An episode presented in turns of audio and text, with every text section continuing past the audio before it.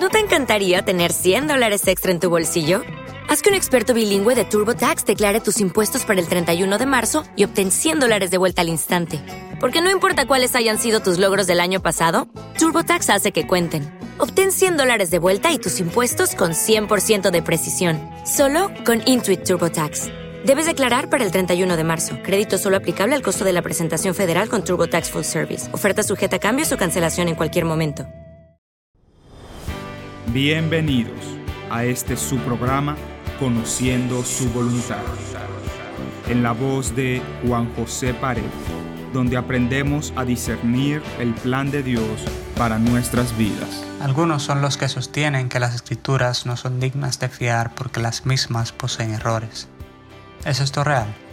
La Biblia ciertamente contiene errores. Si la Biblia no es inerrante, entonces no merece nuestra atención y devoción.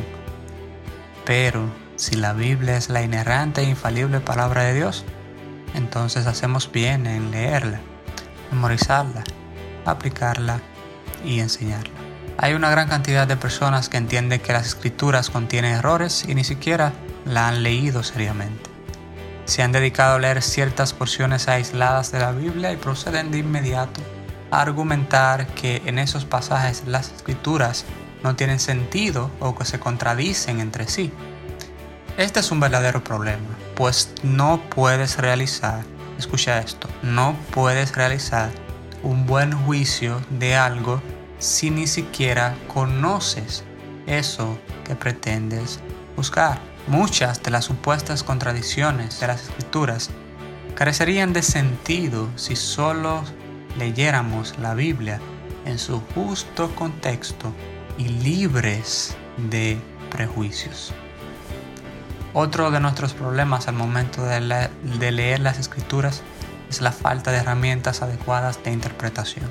Las escrituras, como todo libro, requiere que los que se acerquen a ella la estudien con, los, con las herramientas adecuadas de interpretación, como decíamos. Y cuando nos referimos a esto, es decir, a las herramientas adecuadas de interpretación, nos referimos a los conocimientos básicos de la hermenéutica. Por ejemplo, uno podría pensar que la Biblia se equivoca cuando dice en Josué 10:13 que el sol se detuvo por un día completo.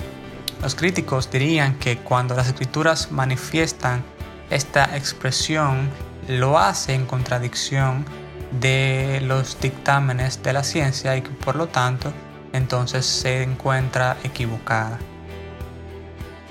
¿Por qué? Porque como todos nosotros sabemos, nuestro universo es un universo heliocéntrico, es decir, que gira alrededor del Sol. De manera que, como ahora sabemos, no es el Sol que gira alrededor de la Tierra, sino viceversa.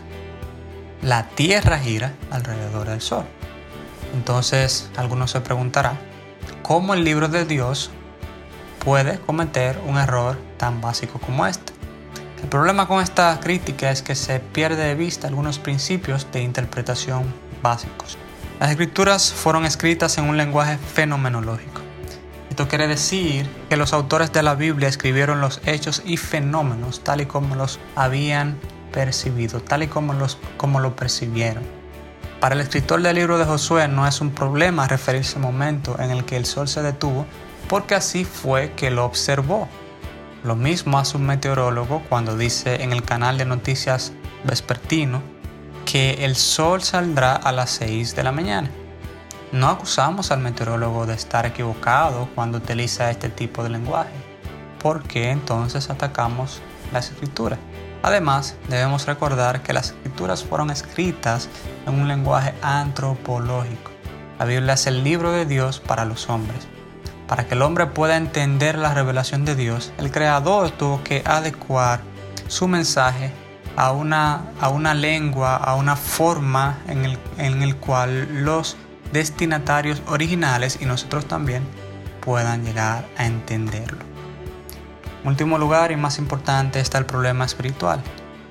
Además de la ignorancia mental y nuestro problema de interpretación, existe un impedimento adicional. Como dije, es la es el problema espiritual. Es que nosotros estamos ciegos espiritualmente. todos nosotros nacemos muertos espiritualmente y no podemos llegar a comprender las profundidades de la revelación de Dios por nosotros mismos. Nuestras mentes corrompidas necesitan de una regeneración para que podamos llegar a entender conceptos que no pertenecen a esta esfera natural. Dicho de otra manera, para que podamos llegar a comprender en su esencia el mensaje de las escrituras, necesitamos nacer de nuevo. Necesitamos del nuevo nacimiento que solo es llevado a cabo por la aplicación y la operación del Espíritu Santo en nuestras vidas.